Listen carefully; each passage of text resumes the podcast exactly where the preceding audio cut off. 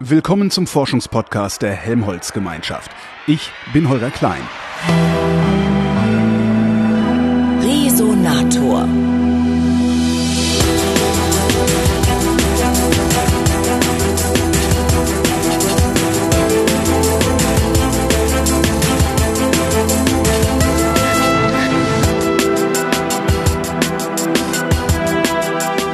Sitze am Forschungszentrum Jülich in der dortigen Bibliothek und mir gegenüber sitzt der Leiter dieser Bibliothek, das ist der Bernhard Mittermeier. Hallo Herr Mittermeier. Grüße Sie.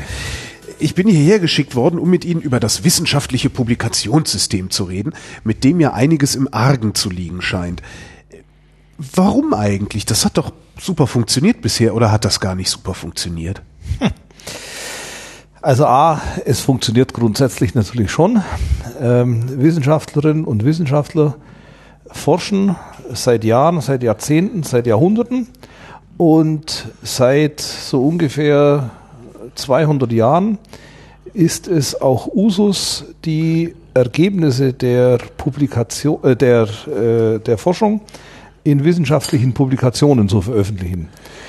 Ähm, das fing langsam an und wurde also spätestens zu Beginn des 20. Jahrhunderts absolut Usus, jedenfalls in den Naturwissenschaften. In den Geisteswissenschaften ähm, ist es nach wie vor so, dass die Monographie äh, sehr bedeutend ist. Das Opus Magnum eines Geisteswissenschaftlers zählt da am meisten. In den Naturwissenschaften sind es eher die Zeitschriftenartikel. Das heißt, die Geisteswissenschaftler schreiben eher ein Buch? Ja. Ah. Ja. Auch dort gibt es eine gewisse Tendenz äh, zu mehr Zeitschriftenartikeln, insbesondere in manchen Teilgebieten, also zum Beispiel in den Digital Humanities, wo äh, digitale Techniken äh, in den Geisteswissenschaften angewandt werden, zum Beispiel ähm, Textmining in Textkorpora.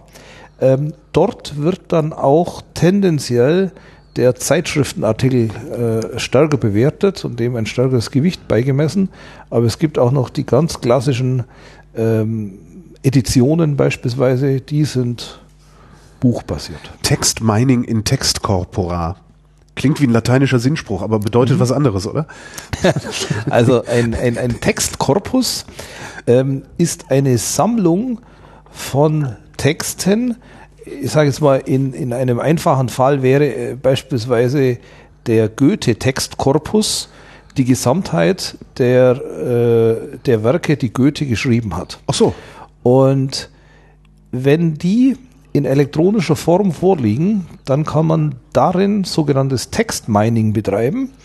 Ähm, also man kann dann linguistische Analysen machen, beispielsweise wie viele verschiedene Substantive sind im Wortschatz von Johann Wolfgang von Goethe enthalten. Mhm. Das wäre so eine Fragestellung. Das kann man theoretisch natürlich auch auf klassische Weise machen, indem man viele hundert Menschen beschäftigt, die entsprechende Strichlisten führen.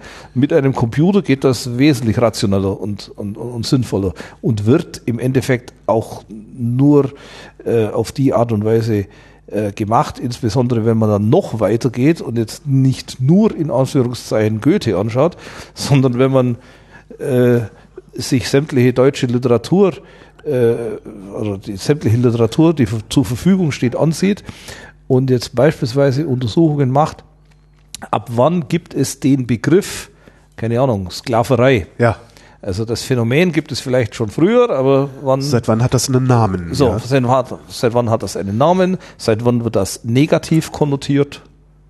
Und so. Und warum wird das dann eher in Journalen veröffentlicht und nicht in äh, Monographien? Weil die Geisteswissenschaftler, die diese Art von äh, Untersuchungen betreiben, die haben dann per se eine größere Affinität zum elektronischen und sie nutzen in ihrer täglichen Forschungsarbeit das Elektronische und äh, wissen deshalb auch um die Vorteile der elektronischen Verbreitung von Literatur. Äh, Sie sind ja selbst sogar darauf angewiesen, dass die äh, Literatur elektronisch verfügbar ist. Jetzt war der Herr Goethe nicht per se äh, ein Born Digital. Der ist so wichtig, dass man alles hinterher digitalisiert hat. Aber vieles andere, das im 19. Jahrhundert geschrieben ist, das harrt natürlich noch einer Digitalisierung. Und wenn es Google und das Google Book Projekt nicht gäbe, dann äh, wären wir da noch lange nicht so weit, wie wir jetzt immerhin sind. Kann man das quantifizieren, wie viel der weltweiten Bestände vielleicht Google schon digitalisiert hat? Ähm, das könnte man rausfinden. Äh, auf Anhieb kann ich das mhm. aber nicht sagen. Ist es, ist es befriedigend genug? Also ist, ist es so viel, dass Sie sagen, ich bin zufrieden oder reicht es oh. noch lange? Entschuldigung. Ja, ähm, also Sie, Sie, Sie befragen mich da jetzt zu etwas, das für mich tatsächlich in der Arbeit natürlich gar keine Rolle spielt. Ach das, ich hätte gedacht, als als gerade als als ähm, Bibliotheksmensch äh, wäre das so ein zentrales Thema. Ähm, es gibt natürlich Bibliotheken, für, das, für die das ein zentrales Thema ist. Ja. Also beispielsweise die Bayerische Staatsbibliothek ist Partner im Google Bookscanning Projekt ja. und hat ihre Bestände zur Verfügung gestellt. Aber das ist eine komplett andere Bibliothek, als wir es sind. Hm. Wir sind eine Gebrauchsbibliothek erstens. Also wir haben das, was die Wissenschaftlerinnen und Wissenschaftler hier brauchen und nicht das, was nach irgendwelchen Gesichtspunkten äh, gesammelt wird für eine zukünftige Verwendung, die auch erst in 50 Jahren vielleicht stattfinden kann, sondern wir haben das, was jetzt gebraucht wird, was in den derzeitigen Forschungsschwerpunkten des Forschungszentrums Hülich benötigt wird. Das bieten wir an. Sie haben also gar, auch gar keine historischen Bestände aus der Geschichte des Forschungszentrums? Die haben wir natürlich schon. Ähm, die, die, Aussonderungen äh, laufen nur sehr zögerlich, äh, eigentlich eher, äh, wenn man Platz braucht, dann sondert man auch mal was aus. Ähm, das Aussondern selbst kostet uns schon fast zu viel Zeit. Wir machen das wirklich nur dann, wenn es dringend notwendig ist. Das heißt also äh, beispielsweise die kerntechnische Literatur, wie Sie ja vielleicht wissen, mhm. wir begannen mal als Kernforschungszentrum Jülich und selbstverständlich haben wir zu der Zeit alles gesammelt und äh, verfügbar gehabt rund um die Kerntechnik. Das haben wir zum größten Teil auch immer noch, aber wir erwerben jetzt keine neuen Bestände in diesem Gebiet mehr. Wenn Sie sagen, das Aussondern kostet Zeit, kostet das auch Kraft? Tut das auch weh? Sich von den alten Büchern ja. zu trennen. Ich habe, Sie, sehen, Sie merken, ich habe so ein romantisches äh, mhm. Bild gerade im Kopf. Ne? Also ich persönlich ähm, sammle sehr viele Bücher und Sie nehmen die dann einfach alle mit nach Hause. Nein, nein, nein, nein, nein. Das, ich nehme hier keine Bücher äh, hier aus dem Forschungszentrum mit. Das wäre, das wäre kritisch. Also da könnte man ja dann auf die Idee kommen, ich hätte hier das Buch ausgesondert, um es dann Stimmt, persönlich mitzunehmen. Ja. Das wäre keine gute Idee. Ähm, ich habe aus vielen anderen Quellen äh, viele, viele Bücher und trenne mich bestenfalls von einem Promille. Mhm. Ähm, also die Kolleginnen und Kollegen hier sondern schon etwas fortschrittlicher aus, äh, etwas offensiver, als ich es selbst privat mache. Aber ähm, ja, es fällt schon schwer. Es fällt zum Beispiel ziemlich leicht, sich von ähm, einem Buch Windows 95 oder Word 6.0 zu trennen. Gut, das sind aber auch Bücher, die man eigentlich nie anschaffen wollte, aber gezwungen war, das zu tun. Äh, ja, wir, wir schaffen das an, was benötigt wird. Und, und wenn jedem, jemand eben für die, für die Verwaltung, äh, Administration eines Rechners Windows 95 benötigt, dann schaffen wir das an, aber das war halt vor 20 Jahren und jetzt benötigt man es nicht mehr. Jetzt kann man es auch wegwerfen. Dagegen ein Mathematikbuch aus dem Jahr 1950, da ist nichts falsch drin. Ja. Also warum das wegwerfen? So. Da läuft dann irgendwann der Keller voll, ja. Ähm. Wir kriegen es schon gestemmt. Und der Punkt ist ja auch, inzwischen, inzwischen erwerben wir sehr viel eben elektronisch. Ähm, wir haben inzwischen ziemlich genau gleich viele Bände ähm, in elektronischer Form, wie wir in gedruckter Form haben. Und wenn Sie jetzt bedenken, dass es diese Bibliothek seit 60 Jahren gibt und dass wir elektronische Bücher vielleicht seit 10 Jahren erwerben, dann können Sie sich vorstellen, wie die Dynamik bei den E-Books ist im Vergleich zu den gedruckten Büchern. Also wir haben da massiv. Wie können Sie sicher sein, wie können Sie sicher sein, dass Sie die elektronischen Erwerbungen von heute in 50 Jahren noch lesen können? Also ein gedrucktes Buch, da geht das. Ja. Ähm, also ganz offen gesagt, ich bin mir da nicht sicher. Aha. Und ich vertraue bei diesem Thema darauf, dass die Gemeinschaft der Bibliotheken auch zusammen mit den Verlagen ähm, vernünftige Lösungen zur Langzeitarchivierung entwickelt und haben wird. Und ich vertraue darauf, dass die, dass die äh, Bücher, die es jetzt gibt, in der Form, in der wir sie jetzt haben, dass die auch konvertiert werden. Ja. Aber was ich nicht garantieren kann, ist, dass die Datei, die wir jetzt gekauft haben, dass wir genau diese Datei in 50 Jahren auch noch lesen äh, werden. Also diese Bibliothek hier hat es sich nicht auf die Fahnen geschrieben, an der Stelle Vorreiter zu sein. Wir legen unsere Schwerpunkte auf andere Themen. Es gibt Bibliotheken, zu deren klaren Auftrag solche Themen gehören. Das sind die großen zentralen Fachbibliotheken und die Staatsbibliotheken. Die sind im Thema Langzeitarchivierung ähm, engagiert und das ist in Ordnung. Die sollen das auch machen. Zurück zum wissenschaftlichen Publikationssystem. Von wo sind wir denn jetzt eigentlich abgeschweift gekommen? Sie hatten erzählt, wie es früher war, ne? Ja. Ja, genau. So, und ähm, ein, ein Problem des wissenschaftlichen Publikationssystems ähm, ist die schiere Anzahl. Ähm, die Anzahl der Publikationen wächst immens. Ähm, vom, vom Jahr 2003 bis heute wurde genauso viel publiziert wie vom Beginn der Menschheitsgeschichte bis zum Jahr 2003.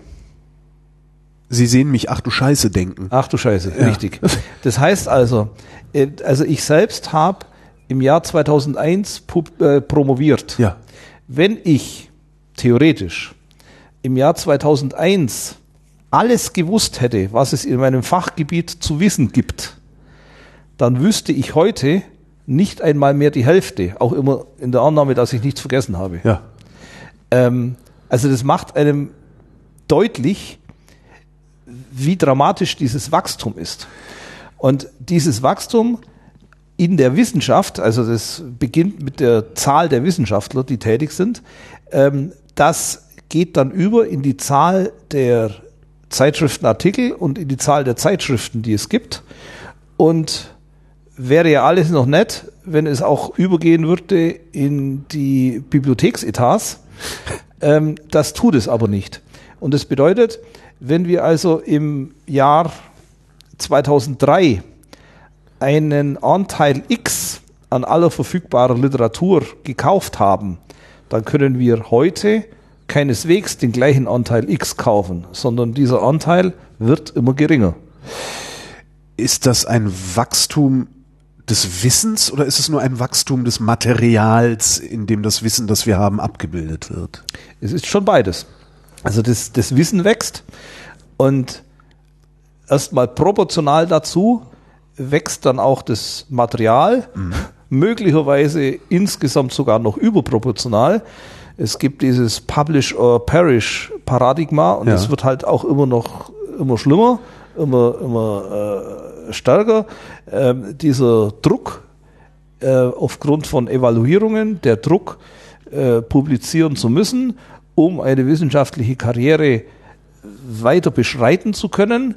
Ähm, ich will jetzt nicht sagen, früher war alles besser, aber wenn es halt Zeiten gab, wo Leute mit 21 Jahren Professor wurden, ähm, dann braucht man gar nicht nachdenken, dass die sicher nicht eine, eine Liste von 50 Publikationen, davon 10 in Nature und Science hatten, bevor sie Professor wurden. Das hatten die mit 21 garantiert nicht. Die hatten gar nichts und wurden Professor. Heute wird man mit gar nichts garantiert nicht Professor. Ist diese Idee des Publish or Perish, besteht, es, besteht die zu Recht oder ist das so eine sich, ich sag mal, sich selbst erfüllende Prophezeiung, oder eine, eine sich selbst erfüllende Angst in der Wissenschaftscommunity? die besteht schon zu Recht. Also nicht mehr zu publizieren oder, oder nur quantitativ sehr wenig zu publizieren. Das kann man sich eigentlich erst dann leisten, wenn man ganz oben angekommen ist. Also ein Nobelpreisträger kann dann letztlich wirklich tun, was er will. Ja. Der, der kann auch nur noch Vorträge halten, der muss nichts mehr schreiben. Ähm, und am unteren Ende kann man Wissenschaftler sein, vielleicht noch als Postdoc zwei Jahre. Wenn man dann nichts publiziert, dann wird die, wird die Beschäftigung garantiert nicht verlängert. Man kann natürlich als Wissenschaftler auch abbiegen in ein Ministerium oder sowas oder in eine Bibliothek. Ähm, und äh, dann muss man auch nicht mehr publizieren. Dann muss man nicht mehr in dem Fachgebiet publizieren, in dem man mal äh, ein wissenschaftliches Studium ähm, äh, absolviert hat. Aber ansonsten, wenn man in der Wissenschaft bleiben möchte, dann muss man publizieren. Das geht wirklich nicht anders. Und es ist dann auch egal, was man publiziert, Hauptsache man publiziert was? Nein, nein. Ähm, also das beginnt jetzt äh, beim, bei einer Filterung, die schon im eigenen Institut ansetzt. Also kein Institutsdirektor wird es zulassen, dass seine Mitarbeiterinnen und Mitarbeiter irgendeinen Mist in irgendeiner Bäckerblume publizieren. Ja. Das fällt letztlich auf ihn oder sie selbst zurück. Und wenn es dann weitergeht, wenn man, also das gilt ja schon alleine fürs, fürs Bestehen im System. Um im System auch nur ein bisschen nach oben zu kommen, also meinetwegen eine Juniorprofessur oder irgendwann mal eine, eine volle Professur zu bekommen, ähm, da braucht man eine Publikationsliste, äh, in der auf jeden Fall eine Reihe von namhaften Zeitschriften enthalten ist. Und jetzt kommen wir dann auch schon gleich aufs Problem. Meiner Ansicht nach ähm, schlägt das Pendel jetzt aber wirklich zu sehr aus in Richtung dieses Namhaften. Ähm, ich habe manchmal den Eindruck, dass auf jeden Fall in bestimmten Disziplinen wie der Medizin äh, nur noch geguckt wird, wie sind die Impact-Faktoren der Zeitschriften, in denen da publiziert wurde. Und die summiert man dann auf und am Ende werden dann die Kandidaten eingeladen, mal mindestens eingeladen, die halt die höchsten Werte in, dieser, äh, in diesem Ranking haben. Ähm, ich habe irgendwie den Eindruck, dass sich kaum jemand die Mühe macht, die Publikationen, die die Leute verfasst haben, auch zu lesen. Und das ist, das ist dann schon gefährlich. Denn der Impact-Faktor einer Zeitschrift sagt 0,0 aus über den einzelnen Artikel. Überhaupt nichts. Was ist der Impact-Faktor einer Zeitschrift? Also Impact-Faktor ist eine, eine Größe, die berechnet wird von der Firma Clarivate, früher Thomson Reuters, noch ah. früher ähm, äh, ISI. Und der Impact-Faktor ähm, bezieht sich also auf ein Publikationsjahr und zählt die äh, Zitationen, die die Artikel in diesem einen Publikationsjahr erfahren haben in den beiden folgenden Jahren. Also es ist ein, ein, ein Maß dafür, wie häufig die Artikel in einer Zeitschrift zitiert wurden. Also ich schreibe äh, heute meine Dissertation und zitiere aus der Nature von 2017.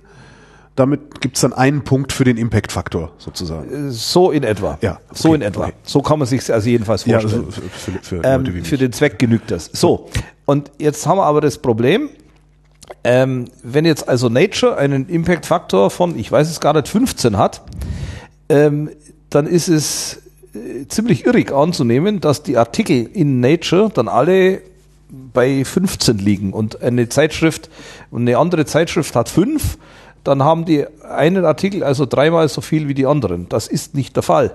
In also, Nature gibt es, ich weiß gar nicht, 30, 40 Prozent der Artikel sind überhaupt nicht zitiert. Nullmal. Und andere sind sehr, sehr häufig zitiert. Das ist also eine Mittelwertbildung, die hier stattfindet, die aber nichts über den einzelnen Wert aussagt. Das heißt weder was darüber aussagt, ob der Artikel nützlich ist, noch ob er überhaupt sinnvoll ist. Obwohl, dass er in Nature steht, ist wahrscheinlich ein Zeichen dafür, dass er sinnvoll ist, oder? Man nimmt es jedenfalls an. Ja. Das ist jetzt vielleicht noch der, der nächste Aspekt, was Zeitschriften wie Nature und Science anbelangt. Mhm. Die, die Zahl der, der zurückgezogenen Artikel, weil sich das Ganze als falsch erwiesen hat, die ist gerade bei Nature und Science besonders hoch. Ähm, was natürlich mit damit zusammenhängt, dass man, wenn man jetzt was besonders Tolles hat äh, und ganz vorne in der Forschung dran ist, dass man dann versucht, dort unterzukommen und dass die sich auch die äh, Themen schnappen, die sie für am, am sexiest halten. Ähm, und da begibt man sich dann halt in die Gefahr, dass es auch mal schief gehen kann. Und Das heißt, geht es bei den Zeitschriften ziemlich häufig schief. Es gibt also sowas wie einen, einen Wissenschaftsboulevard und äh, Science und Nature beteiligen sich daran? Ja, also es. Weil denen geht es ja dann wahrscheinlich auch darum, wiederum im Spiegel zitiert zu werden und in der New York Times zitiert Ja. zu werden, Ja. um überhaupt ihre eigene Relevanz bestätigt zu bekommen. Ja. Also das ist, also Nature und Science, das ist wirklich schon nochmal ein, ein, ein Sonderfall. Ähm, und, und es ist besonders kritisch, ähm, dass genau diese Zeitschriften so gehypt werden und so hochgehängt werden. Ähm, die einen bezeichnen sie als, ähm, als Bildzeitung der Wissenschaft und die anderen würden wahrscheinlich ihre Großmutter verkaufen äh, für die Publikation in Nature. Das Ja. ist so die Spannbreite, wie Wissenschaftler diese Zeitschrift sehen.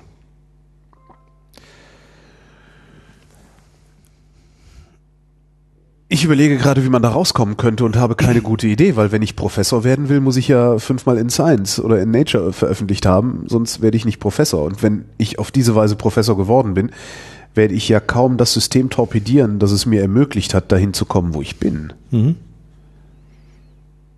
Ganz schwierig, in der Tat. Ähm, es ist also ein, ein, ein, ein mehrfaches Henne-Ei-Problem. Ja. Und äh, zum einen, es gibt keine einfache Lösung, ähm, bei der einer der Stakeholder äh, den Stecker ziehen kann. Das ist schwierig. Es gibt also beispielsweise den, den Vorschlag, die Bibliotheken, das hat jetzt dann auch mit, mit Open Access zu tun. Ja. Die Bibliotheken sollten einfach ähm, die Abonnements der Zeitschriften kündigen und zwar komplett und flächendeckend. Dann, dann wären es sozusagen zwei aufregende Jahre und dann hat sich ein neues System etabliert, in dem die Wissenschaft selbst dafür sorgt, dass ihre Forschungsergebnisse publik werden. Ähm, Archive ist zum Beispiel so ein System, dass man da Arxiv geschrieben. ne? genau, Das okay. dass man dafür verwenden könnte. Ähm, und dann ist das Thema mit den mit diesen Zeitschriften perdu. Ähm, und wenn es keine wenn es keine Zeitschriften mehr gibt, dann äh, gibt es auch keine Listen mehr von Zeitschriften, die toll und noch toller sind, sondern dann gibt es eben nichts mehr. Dann müssten sich die Evaluatoren die Mühe machen, die äh, Publikationen selbst zu lesen. Dann würde man halt sagen, listen Sie nicht alle Ihre Artikel auf, sondern sagen Sie, was sind die drei wichtigsten Artikel von Ihnen und die werden dann auch gelesen und die Wissenschaft darauf beurteilt. Ähm, so, das ist also ein Vorschlag, der im Raum steht und der sagt, Bibliotheken, ihr seid diejenigen, die handeln müsst, äh, bestellt einfach die Zeitschriften ab und fertig. Ähm, ich würde das nicht tun. Ich sehe mich hier als Dienstleister für die Wissenschaft. Ähm, nicht nur, dass ich persönlich dafür bezahlt werde, äh, das zu tun, sondern ich bekomme auch einen Etat, um die Informationsversorgung der Wissenschaft hier zu gewährleisten.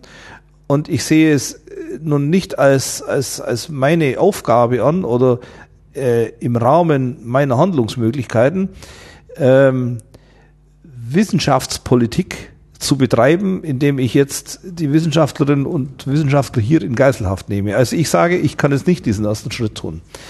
Ähm, es gibt einen anderen Ansatz, der sagt, es liegt eigentlich an den Evaluationen, äh, an dem Gutachterwesen, ähm, daran, wie einzelne Personen beurteilt werden, wenn sie Karriere machen wollen, genauso wie die Helmholtz-Zentren beurteilt werden im Rahmen der POF, der programmorientierten Förderung, finden ja regelmäßig Evaluationen statt und da äh, muss man auch solche Listen abliefern.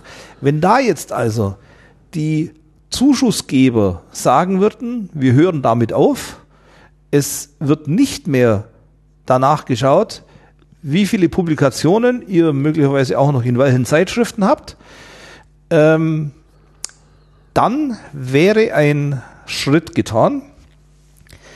Ähm, da wäre also äh, Überzeugungsarbeit bei den, beim BMBF und bei sonstigen Forschungsförderern zu tun.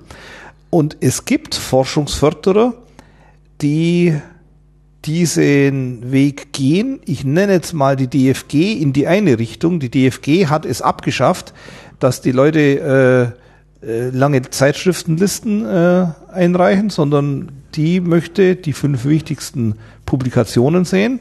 Das ist mal die eine, der eine Aspekt, was also auf dieses High-Impact-Faktor oder gegen diesen, diesen Fetisch des High-Impact-Faktor geht. Und das andere in Richtung Open Access und der, äh, der Kampf gegen das äh, Subskriptionswesen, wir werden da vielleicht noch mal äh, näher drauf eingehen, ja.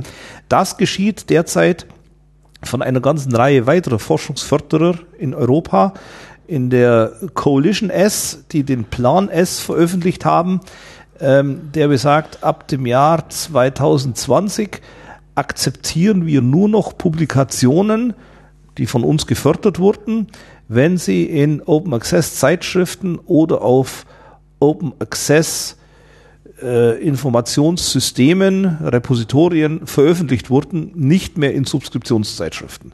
Also da setzen jetzt tatsächlich Forschungsförderer den Hebel an. Ähm, jetzt nenne ich noch die dritten Stakeholder, das geht dann sehr schnell. Die Wissenschaftler selbst, die haben natürlich die Möglichkeit, bewusst nur noch in Open Access zu publizieren und es bewusst zu machen. Ähm, ja, das kann man sich offenbar erst dann leisten, wenn man wirklich etabliert ist. Der Professor, der kann das vielleicht dann. Es gibt ja in vielen Gebieten auch ausgezeichnete Open Access Zeitschriften. Ähm, da funktioniert es dann.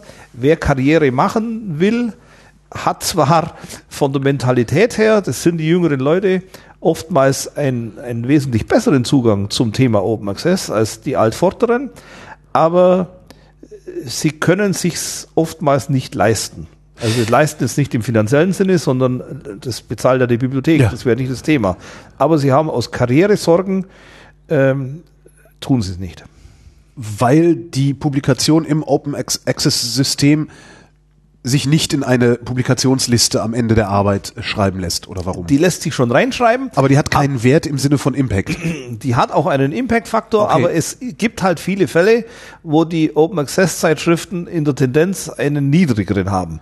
Wenn man, mhm. wenn man dann ganz genau hinschaut, dann sieht man schon, also wir machen das wir machen das bei, bei uns im Forschungszentrum. Wir sind als Bibliothek unterwegs in den Instituten und halten dort Vorträge zum Thema Open Access. Und wir haben dann jeweils eine individuelle Folie dabei, in der aufgelistet ist, wo hat dieses Institut in Closed Access Zeitschriften publiziert, also in Subskriptionszeitschriften mhm. und in welchen Open Access Zeitschriften. Und dann schreiben wir hin, wie der Impact Faktor jeweils ist. Und die Regel ist, klar, die Zeitschriften mit den höchsten Impact-Faktoren, die sind schon in der Spalte Closed Access. Aber es gibt auch in der Spalte Open Access Impact-Faktoren, die sich wirklich sehen lassen können und äh, in einer kombinierten Liste vielleicht dann auf Rang 3 oder 4 auftauchen würden. So, und solange also ein, ein Institut nicht in der Lage ist, jede einzelne Publikation ähm, in einem Top-Journal unterzubringen und dazu ist niemand in der Lage, also niemand hat nur Nature-Publikationen. Ähm, so lange kann jetzt auch keiner sagen, äh, Closed Access ist das Einzige, was uns hilft. Wenn jemand 80 Prozent in Open Access unterbringen würde, dann wäre das ja auch schon mal was. Was ich nicht verstehe, ist, wenn ich Open Access mache, warum mache ich dann überhaupt noch Journals? Warum habe ich nicht ein zentrales Repository, wo das alles drin ist? ähm, der Unterschied zwischen einem Repository und einem Open Access Journal. Ins Repository kann jeder Idiot alles reinschreiben, ne? ja, so können Sie es formulieren.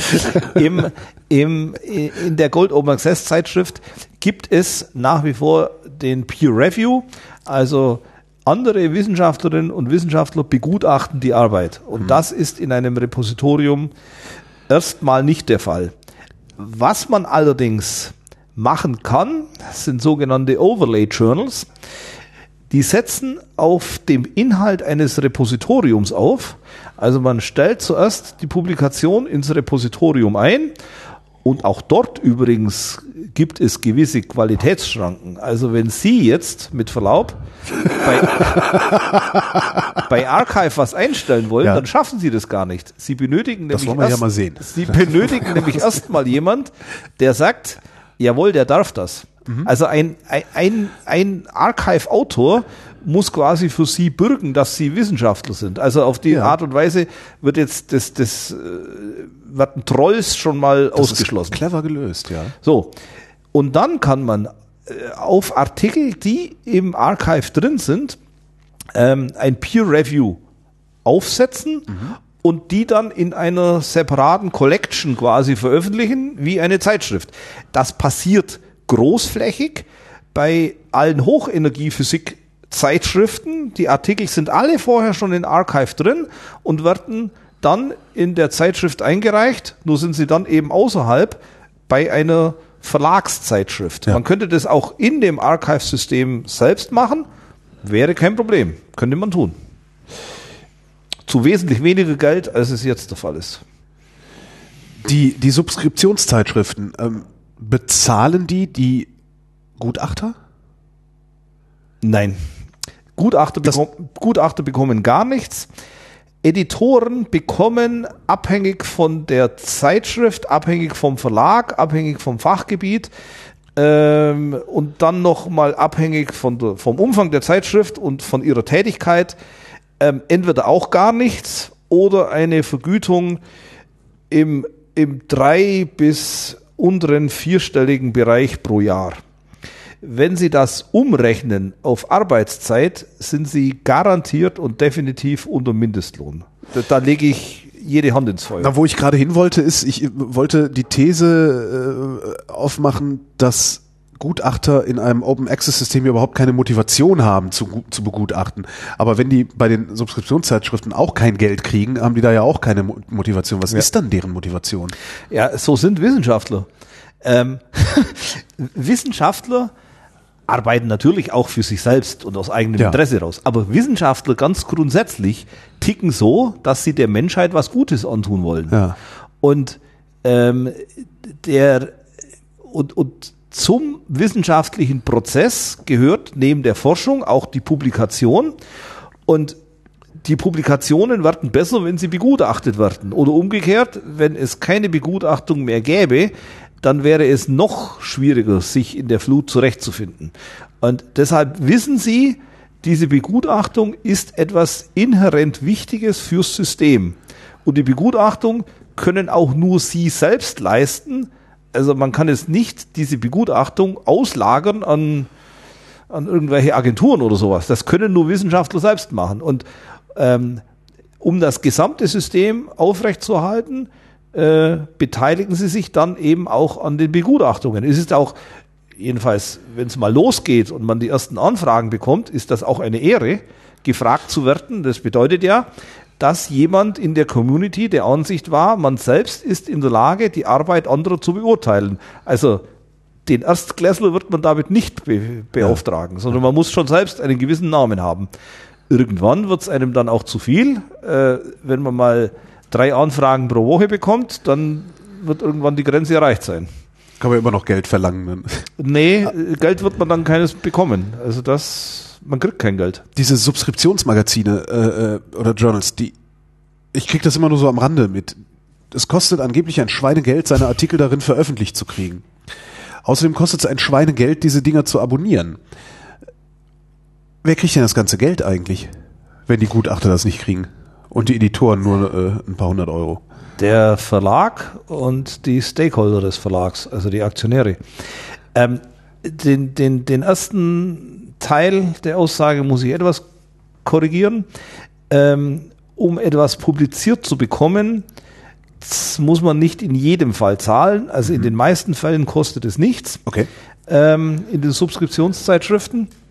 Ähm, es gibt allerdings Verlage und Zeitschriften, ähm, bei denen Gebühren anfallen für Farbabbildungen, was ich im 21. Jahrhundert extrem seltsam finde. Es gab mal, früher, ganz, ganz früher, da waren die Zeitschriften schwarz-weiß und es gab dann Farbtafeln, die irgendwo in der Mitte des Bandes eingeheftet waren und dass die in der Herstellung äh, einen zusätzlichen Aufwand äh, produziert haben, das Ja. ist ja nachvollziehbar.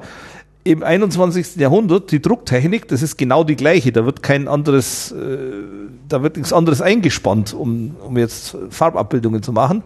Trotzdem, ich sag's Ihnen, in Einzelfällen haben wir schon 6000 Euro für eine einzelne Publikation bezahlt, nur weil da Farbabbildungen drin sind. Ja, Sie schauen, Ich sage Sie es schauen- ungern, aber ich glaube, sie sind über den Tisch gezogen worden. ähm, was will man denn machen? Ja. Ähm, also jetzt mal abgesehen davon, dass, dass wir ja letztlich als Bibliothek an der Stelle nur die, nur die Ausführenden sind. Ja. Ein, ein Wissenschaftler publiziert und hat jetzt beispielsweise in der Hirnforschung, die wir machen, hat der Hirnschnitte drin, wo angefärbt ist verschiedene Hirnregionen. In Schwarz-Weiß sieht man das tatsächlich nicht. Das muss schon farbig sein. Was natürlich nicht sein muss, ist, dass ich irgendwelche Excel-Diagramme äh, in Rot, Grün und Blau mache. Das könnte man auch einfach mit äh, Graustufen oder mit Mustern machen. Dafür sollte man auch tatsächlich nicht bezahlen. Aber es gibt schon Fälle, wo man bezahlen muss, weil äh, es in Schwarz-Weiß nicht geht. Ähm, was ich als Frechheit empfinde, dass die Verlage dafür extra Geld kassieren. ja. Das ist mal das eine. Ähm, und dann gibt's noch äh, einige weitere Fälle. Also dann möchten Verlage Geld dafür, wenn der Umfang äh, größer ist als 20 Seiten, weil sie dann erhöhten Aufwand beim Satz haben oder was auch immer. Aber äh, jedenfalls in 90 Prozent der Fälle ist das Entschuldigung, das hört sich alles so an, als würden die in riesigen Druckmaschinen mit Ja. Setzkästen im Keller stehen. Ja, ja, ja, genau, genau, genau. So hört sich das an. So ungefähr. Wenn man, wenn man bedenkt, dass die Arbeit inzwischen ja die Wissenschaftler nahezu komplett selbst machen. Stimmt, die liefern fertige Dru- Druckvorlagen. Ja. Da gibt's, da gibt's Templates, die man benutzen muss. Es ist ja nicht mehr so, dass die Sekretärin da sitzt, das Ding tippt, der, der Professor dann noch handschriftlich irgendwelche Korrekturen einfügt und das Ding wird dann an den Verlag geschickt. Dass das Aufwand war, ist mir vollkommen klar. Und dass es da mehr Aufwand ist, wenn einer 50 Seiten abliefert, als wenn es 20 sind, ist mir auch klar. Aber heutzutage gibt es Templates, die man benutzen muss, indem man das alles schon reinschreibt. Ähm, den Verlagen wird so viel Arbeit abgenommen und immer noch kassieren die zum Teil eben vierstellige Summen pro Publikation zusätzlich zu den Abokosten, die Sie angesprochen haben. Und die sind in der Tat zum Teil horrend. Ähm, Im Extremfall 25.000 Euro pro Jahr. pro Jahr pro Bibliothek oder Institut, dass die, also äh, anders, Für eine Zeitschrift. Ist das die Helmholtz-Gemeinschaft deutscher Forschungszentren, die das Abo hat, oder ist es das Forschungszentrum Jülich? das Jülich. Okay. äh, äh, gucken wir mal auf diesen Hirnforscher. Warum hat der überhaupt in einer Zeitschrift publiziert, die auch noch Geld für die Farbtafeln haben will? Ähm, der Hirnforscher orientiert sich bei der Wahl seines Publikationsortes sehr stark danach, wo die meisten Leser, interessierten Leser dieses Artikels sind. Denn dieser Hirnforscher weiß ganz genau, ähm, er muss zitiert werden, um wiederum weiterzukommen. Und die Wahrscheinlichkeit, zitiert zu werden, ist naturgemäß dann am größten, wenn er auch häufig gelesen wird. Und dann sagt er sich eben, ich muss schon in den zwei, drei Zeitschriften publizieren, wo genau dieser Artikel am besten reinpasst, damit er auch die meisten Leser findet. Ähm, was die bei dieser Überlegung oftmals nicht berücksichtigen, weil sie es gar nicht wissen können, wie viele Leser denn eine einzelne Zeitschrift hat. Denn selbst wenn, wenn diese, also jetzt nehme ich mal ein Beispiel. Ähm, ich mache Ozonforschung Hm? Und es gibt eine Zeitschrift, die heißt Ozone. Und wie Sie sich vorstellen können, passt die zum Thema Ozonforschung wie die Faust aufs Auge. Wenn allerdings jetzt diese Zeitschrift Ozone, ich weiß es nicht, das ist jetzt fiktiv, nur 50 Abos insgesamt weltweit hat, dann ist sie zwar sehr passgenau für meinen Artikel, aber leider trotzdem Nicht passgenau für die Zielgruppe. nicht, nicht passgenau, weil, weil äh, ich werde dann von 50 Leuten gelesen. Das ist jetzt nicht gerade viel. Ähm, also dann sollte ich mir besser eine, eine allgemeinere Zeitschrift suchen, die die 10.000 Abos hat, äh, da werde ich dann von mehr gelesen und mit Interesse gelesen und zitiert, als in einer ganz kleinen Zeitschrift, die, die gerade am Absterben ist. Und das ist jetzt ein Aspekt, den die Wissenschaftlerinnen und Wissenschaftler nicht kennen, nicht wissen, den auch noch nicht mal die Bibliotheken wissen. Ich Das verraten nämlich die helfen, Verlage eigentlich nicht, ähm, wie viele Abos laufen. Also was man machen kann, ist für Deutschland in der zentralen äh, Zeitschriftendatenbank nachsehen, wie viele Abos es gibt. Das ist aber eine ziemliche Arbeit. Das würde ich auf Anfrage für einen einzelnen Titel machen, aber ich kann jetzt nicht laufend ausspucken, den Leuten sagen, so viele Abos gibt's. Naja, und das Und ist, dann wäre es auch nur Deutschland. wenn ich, ich wollte gerade sagen, wenn ich Ozonforscher oder Hirnforscher bin, dann publiziere ich ja nicht nur national. Äh, Von Genau. daher ist die, die, die Ja. Zahl ja dann auch völlig uninteressant für mich. Die Zahl in Deutschland ist vollkommen irrelevant eigentlich. Es geht um die weltweite Zahl und die Zahl kennen nur die Verlage.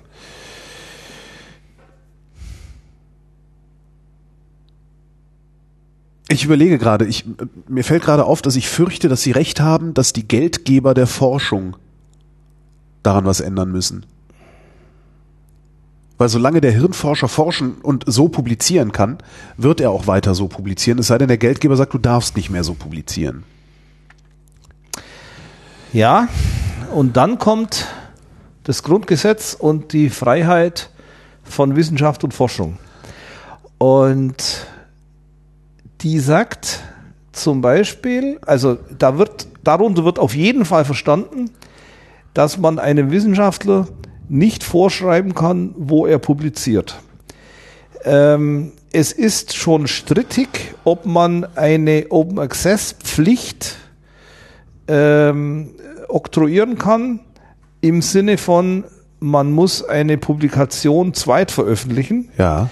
Ähm, schon das wird, also war sich der Gesetzgeber nicht sicher, um es mal so zu formulieren, und hat sich dann bei der Reform des Urheberrechtsgesetzes ähm, jetzt kurz gesagt, kurz formuliert, auf Projektförderung kapriziert und gesagt, Projektförderung ist in der, Tense- in der Tendenz etwas Zusätzliches, Freiwilliges, das ist nicht auch Unsinn, in Klammer formuliert. Ähm, also das macht der Wissenschaftler freiwillig und wenn er sich um ein Projekt bewirbt und um Förderung im Projekt bewirbt, dann muss er auch die Regeln akzeptieren, die der Projektförderer dem auferlegt. Das äh, berücksichtigt leider nicht, dass manche auf Projektförderung zwingend angewiesen sind und ohne diese Projektförderung gar nicht weiterarbeiten könnten. Also insofern ist es auch etwas äh, kurz gedacht. Aber jedenfalls schon die Frage, ob Open Access oder nicht Open Access vorgeschrieben werden kann, äh, die ist mindestens strittig und erst recht funktioniert es nicht, dass man sagt, ihr dürft nicht mehr in den und den Zeitschriften äh, publizieren. Äh, also da hat, das ist auch einer, einer der Gründe, warum die DFG jetzt bei Plan S nicht mitgemacht hat. Ähm, die hat also ist der Ansicht, dass das nicht verfassungskonform ist, vorzuschreiben, dass man äh, in Closed Access Zeitschriften nicht mehr publizieren darf. Selbst für DFG geförderte Arbeiten, die ja nun mal per se Projektförderung sind. Aber der Gesetzgeber die, das BMBF, die Landesministerien, die hätten schon was in der Hand. Ähm, die könnten schon was bewirken in der Richtung. Und man merkt es auch immer ganz deutlich in den Gesprächen mit Verlagen, wenn es um Embargofristen geht. Sobald es eine Verpflichtung von oben gibt, ist plötzlich alles möglich. Eine em äh, Embargofrist. Embargofrist bedeutet, ähm, wir haben ein, ein Repositorium hier in Jülich, genauso wie in anderen Zentren, ähm, in dem die Wissenschaftlerinnen und Wissenschaftler ihre Publikationen in Manuskriptform reinstellen. Ja. Also sie senden das Manuskript zum Verlag und schicken es auch gleichzeitig uns und wir veröffentlichen es. Und es gibt aber eine Embargo-Frist. Der Verlag sagt, ihr dürft das tun, aber erst nach einer gewissen Frist. Ach, das ist das, was wir Journalisten Sperrfrist nennen. Ja, So, okay. so Ja. genau. Ja, so Okay. kann man das verstehen. Und ähm, wenn es nun einen Forschungsförderer gibt, der sagt, die maximale Frist, die ich erlaube, sind sechs Monate, dann plötzlich darf man es schon nach sechs Monaten tun, wo der Verlag es ansonsten jedem erst nach zwölf Monaten erlaubt. Aha. Und das geht nur auf hoher Ebene, also in, insbesondere besonders gut, wo irgendwas zentral organisiert ist, also NIH in den USA oder äh, in der Wellcome Trust in, in Großbritannien. Die sind in der Lage, solche Regeln aufzustellen, die dann auch von den Verlagen akzeptiert werden. Wenn jetzt die Helmholtz-Gemeinschaft sagt, wir wollen, dass alles äh, spätestens nach sechs Monaten publiziert wird, äh, Open Access gestellt wird, dann kommen wir damit nicht durch. Obwohl wir eigentlich doch eine große, einen großen Topf haben, sag ich mal. Obwohl wir eigentlich einen großen Topf haben, da, Also Ist ja immer noch zu klein. Da haben Sie recht, aber das ist immer noch zu klein. Also es müsste auf nationaler Ebene in Deutschland sein, wenn das, um es mal auf den Punkt zu bringen, wenn das BMBF sagen würde, alles, was in Deutschland öffentlich gefördert ist, muss nach sechs Monaten öffentlich verfügbar sein, frei verfügbar sein, Ja. Open Access, dann würde es funktionieren. Warum sagen die das nicht? Die wissen es doch auch. Wenn sie das wissen, wissen die das auch. Weil ihnen die Verlage sagen, dass die dann untergehen. Da wird dann ein Horrorszenario an die Wand gemalt, äh, das sich sie schreibt. Ähm, da werden die Arbeitsplätze, und zwar natürlich nicht die Arbeitsplätze von Elsevier, sondern die Arbeitsplätze bei kleinen und mittelständischen deutschen Verlagen, ähm, die werden ins Feld geführt, die dann hops gehen würden. Ähm, der, der Beweis äh, steht vollkommen aus. Ich wollte gerade fragen, würden die das denn dann? Nein. Nein. Also man sieht es ja schon mal daran, dass die Verlage sich diesen Anforderungen auch dann unterwerfen, äh, wenn es nur mit genug Macht vorgebracht wird in USA, in Ja. äh, Großbritannien. Bei uns soll es plötzlich nicht gehen. Kann man glauben, muss man nicht glauben. Ähm, es, ein, ein, ein Argument ist immer, äh, Bibliotheken würden die Zeitschriften abbestellen, wenn die Artikel dann nach sechs Monaten frei verfügbar wären. Ja. Ja, ähm, nein. Nein? Nein. ähm, ich kann Ihnen, ich kann Ihnen ja mal, mal, mal schildern, wie die Bibliothek arbeitet, Ja, bitte. um, um, ähm, um ein Zeitschriftenportfolio zusammenzustellen. Ich beginne mal mit dem Ausnahmefall, aber der dann zumindest nur einfach verständlich ist. Der Ausnahmefall, wir lizenzieren tatsächlich einzelne Zeitschriften. Also so wie Sie zu Hause äh, entweder TV-Movie oder Hör zu oder Gong oder was es immer gibt an Fernsehzeitschrift haben, so haben wir eine Zeitschrift lizenziert ähm, auf ein Jahr und dann meinetwegen entscheiden wir uns, wollen wir die jetzt weiterführen. Und was wir dann machen ist, wir schauen uns an, wie häufig wurde die Zeitschrift genutzt. Das, da da gibt es die Größe Downloads und dann dividieren wir die Downloads durch die Kosten dieser Zeitschrift. Das ist mal eine Größe. Eine zweite Größe, die wir betrachten, das dann weniger auf Ebene der Zeitschriften, sondern da betrachten wir den Verlag insgesamt. Wie viel geben wir bei dem Verlag aus und wie viele Publikationen haben unsere Wissenschaftler bei diesem Verlag? Und dann haben wir die Größe Kosten je Publikation. Und da vergleichen wir vor allem Verlage miteinander. Und da jetzt mal eins vorwegzugreifen, da ist der größte Verlag, ist auch für uns der bedeutendste, Elsevier. Wir publizieren 25 Prozent unserer Artikel bei Elsevier. Wir geben 46 Prozent unseres Geldes bei Elsevier aus. Merken Sie den Fehler? Sie zahlen mehr, als sie davon haben. Genau. Das ist das Hauptproblem an dem ganzen Spiel. So, jetzt wieder zurück zur einzelnen Zeitschrift. Das ist also eine Größe, die wir betrachten und dann gibt's eine, so ein, so ein, gibt einen Wert, den wir uns vorstellen und dann gibt's einen Wert, äh, wo unsere Schmerzgrenze liegt, sa- sage ich jetzt mal. Und dann gibt's vielleicht noch Ausnahmefälle, wo wir sagen, das ist jetzt eine sehr kleine Forschergruppe. Da kann es gar nicht sein, dass das viele Downloads hier im Zentrum hat. Also Physical Reviews, das lesen, lesen sehr viele hier. Da ist kein Wunder, dass das viele Downloads sind. Irgendwas Sozialwissenschaftliches, wo es eine Arbeitsgruppe gibt, Ja. die haben nicht viel. Ja. So, aber jetzt, das ist ein Ausnahmefall.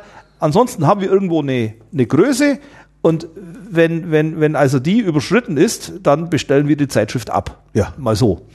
Ähm, was wir bei diesem ganzen Spiel überhaupt nicht berücksichtigen, wir haben das gar nicht im Kopf, das steht nirgends, ist, welche Embargofrist hat die Zeitschrift? Ja.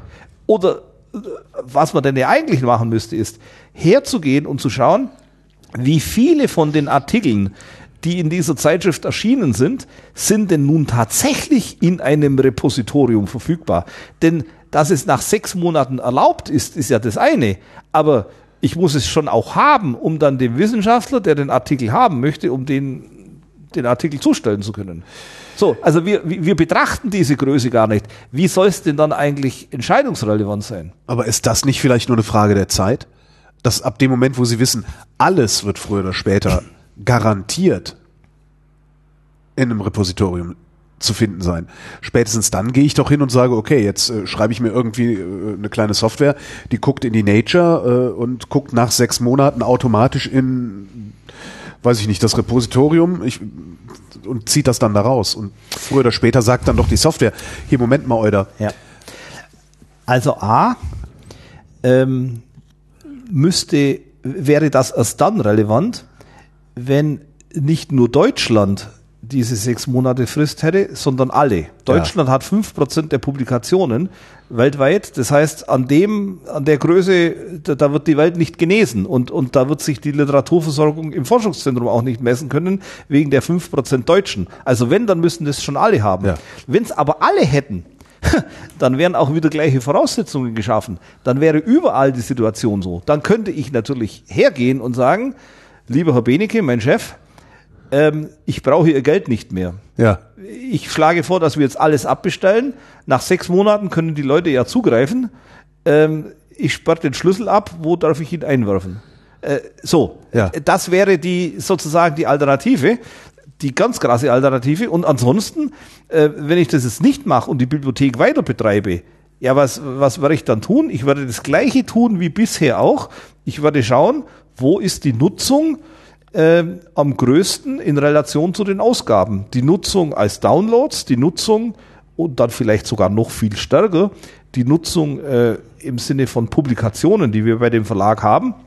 Denn wenn die Downloads bei der Verlagsplattform nicht mehr die einzige Möglichkeit sind, den Artikel zu lesen, sondern auch in Repositorien, dann wird diese Größe Kosten pro Download natürlich immer irrelevanter. Ja. Aber ich habe ja eben, wie ich sagte, inzwischen auch eine ganz andere Größe, die wir eigentlich primär beurteilen, diese Kosten je Publikation. Und die Repositorien sind ja nur das eine. Ähm, die die äh, äh, ResearchGate und ähnliche Plattformen, wo Wissenschaftler ihre Publikationen auch unabhängig von der Einrichtung reinstellen und ohne irgendwelche Embargofristen zu beachten. Das sind ja Dinge, die nur die gesetzestreuen Bibliothekare beachten. Ja. Äh, so. ähm, äh, da können die sowieso zugreifen. Und schon immer gibt es den wissenschaftlichen Austausch zwischen den einzelnen Wissenschaftlern, die sich ihre Artikel hin und her senden. Das waren früher die Sonderdrucke, die da dann tatsächlich per Postkarte angefordert wurden und Ja. per Brief versandt wurden. Das geht jetzt alles viel einfacher. E-Mail hin, Artikel zurück, fertig ist die Laube. Ja. In einer Sekunde hat man das Ding. Ähm, so geschieht der Austausch. Das heißt, diese Größe Zugriff auf der Verlagsplattform, die wird immer irrelevanter. Und äh, wirklich nicht kaputt gehen werden die Verlage an den Repositorien. Wenn sie kaputt gehen werden, dann an was ganz anderem, nämlich an Sci-Hub. Das ist der eigentliche, der tatsächliche Feind. Sci-Hub, sagt Ihnen das was?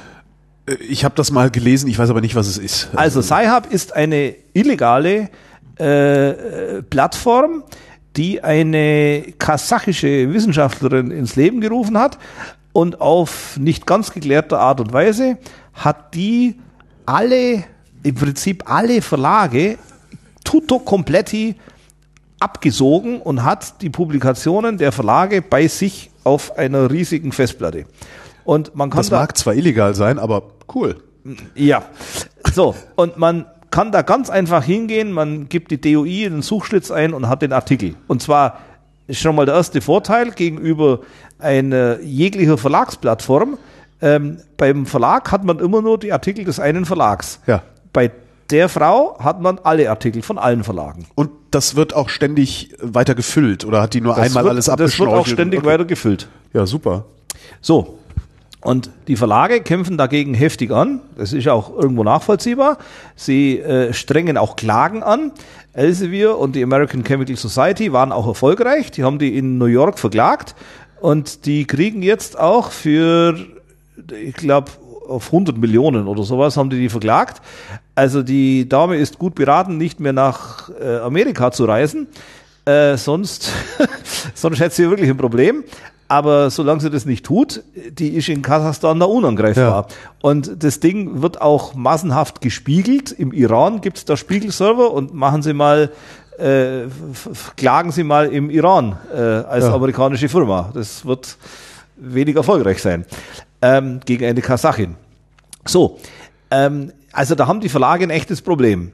Ähm, man kann ihre Artikel überall äh, haben, ohne eine, ohne die Verlagsplattform zu nutzen, ohne die Lizenzen, die die Bibliotheken trotzdem immer noch kaufen, äh, zu nutzen. Ähm, der einzige Weg, dagegen effektiv vorzugehen, wäre die Umstellung auf Open Access. Wenn nämlich in Zukunft nicht mehr fürs Lesen bezahlt würde, sondern fürs Publizieren, also wenn wir für die Dienstleistung, die der Verlag erbringt, den Peer-Review-Prozess zu organisieren und die Verlinkung und ein bisschen Shishi, wenn wir dafür bezahlen würden, dann ist die Publikation zum Zeitpunkt der Publikation bezahlt und alles weitere ist dann egal, was dann damit passiert. Der Verlag hat es auf seiner Plattform, wir haben es im Repositorium und auf Sci-Hub ist es eben auch und an vielen anderen Stellen auch. Egal. Es würde sie auch nicht mehr kosten, als es sie jetzt kostet, nachgelagert zu bezahlen. das, da gibt's Rechnungen, Beispielrechnungen, die ganz klar machen, dass wirklich genug Geld im System ist. Ich meine, das erkennen Sie ja schon allein daran, dass die Verlage, die großen Verlage haben an der Stelle Umsatzrenditen von 35 Prozent. Ähm, ja, das, es gibt wenig legale Unternehmungen mit diesen Umsatzrenditen. Ähm, und äh, also schon da, äh, es ist massig Luft drin. Ja. Äh, das als einen, als ein Erklärungsansatz. So, und der zweite Erklärungsansatz, das ist ja, denke ich, auch komplett verständlich. Derzeit werden äh, in Höhe von, keine Ahnung, sagen wir mal 10 Milliarden Euro jährlich wird Geld von öffentlich geförderten Einrichtungen an Verlage gezahlt fürs Lesen. Ja. Und wenn man jetzt, und für diese 10 Milliarden werden dann jährlich zweieinhalb Millionen, drei Millionen Artikel produziert. Ja. So, und wenn man jetzt diese 10 Milliarden dividiert durch die drei Millionen oder irgendwas Artikel dividieren würde, dann kommt halt eine Zahl pro Artikel raus und dann, wenn man das pro Artikel bezahlt, dann landet man am Ende bei der gleichen Summe. Und dann kann man aber auch einsteigen, also man, man würde dann einfach für die Publikation der Artikel bezahlen. Es sind ja die gleichen, am Ende die lesen und die schreiben. Ja. Im Wesentlichen jedenfalls. Ähm, es gibt gewisse Unschärfen, Unschärfen am Rande. Also äh, BASF liest mehr als BASF in chemischen Zeitschriften publiziert.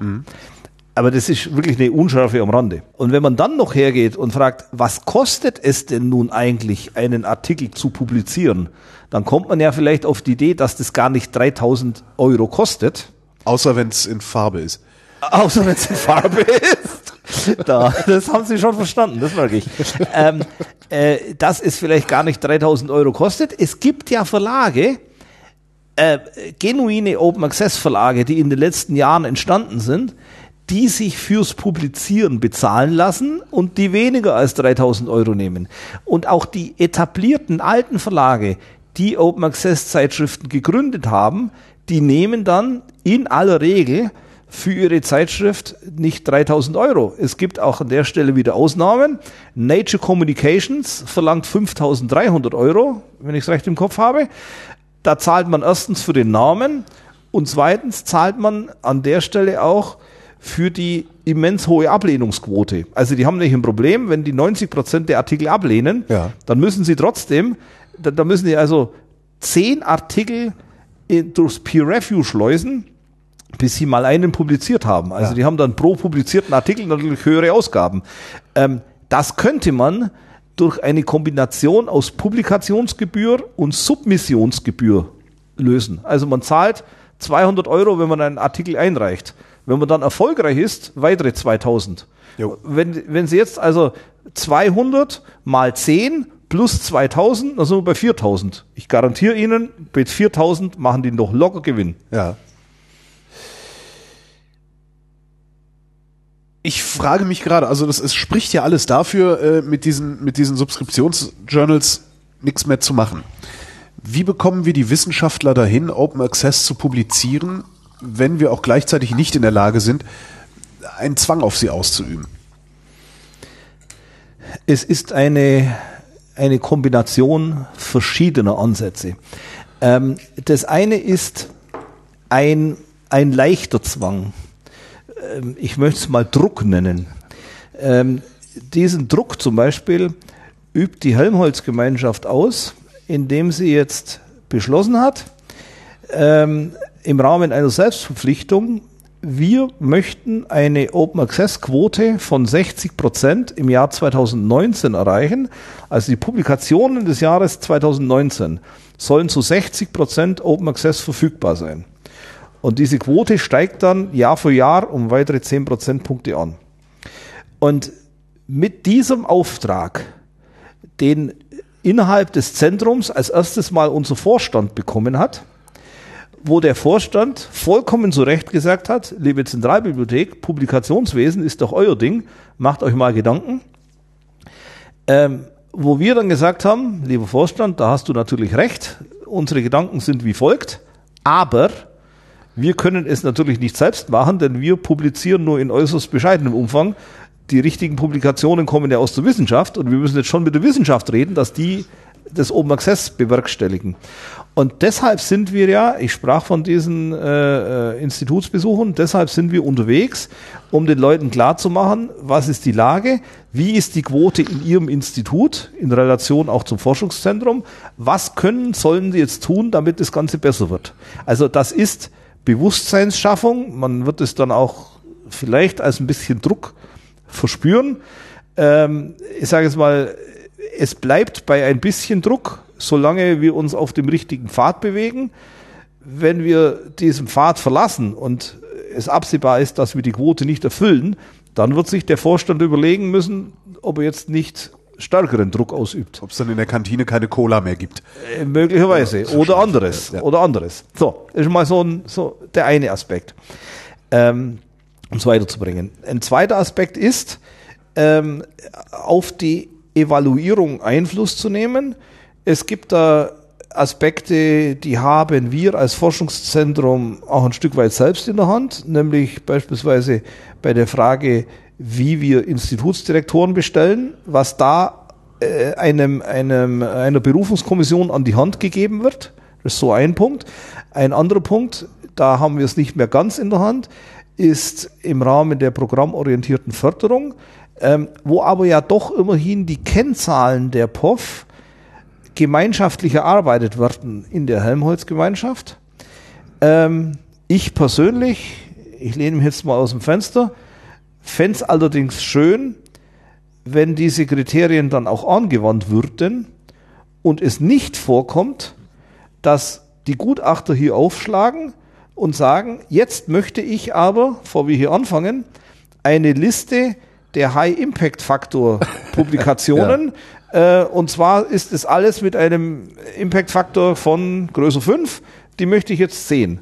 Wenn sich ein Zentrum hinstellen würde, und das müssen dann nicht alle tun, und sich weigern, das zu tun und sagen, das sind die Kriterien, die vereinbart wurden, danach soll evaluiert werden, das sind sozusagen die, die, die harten Rahmenbedingungen, so, so Kriterien, die man messen kann.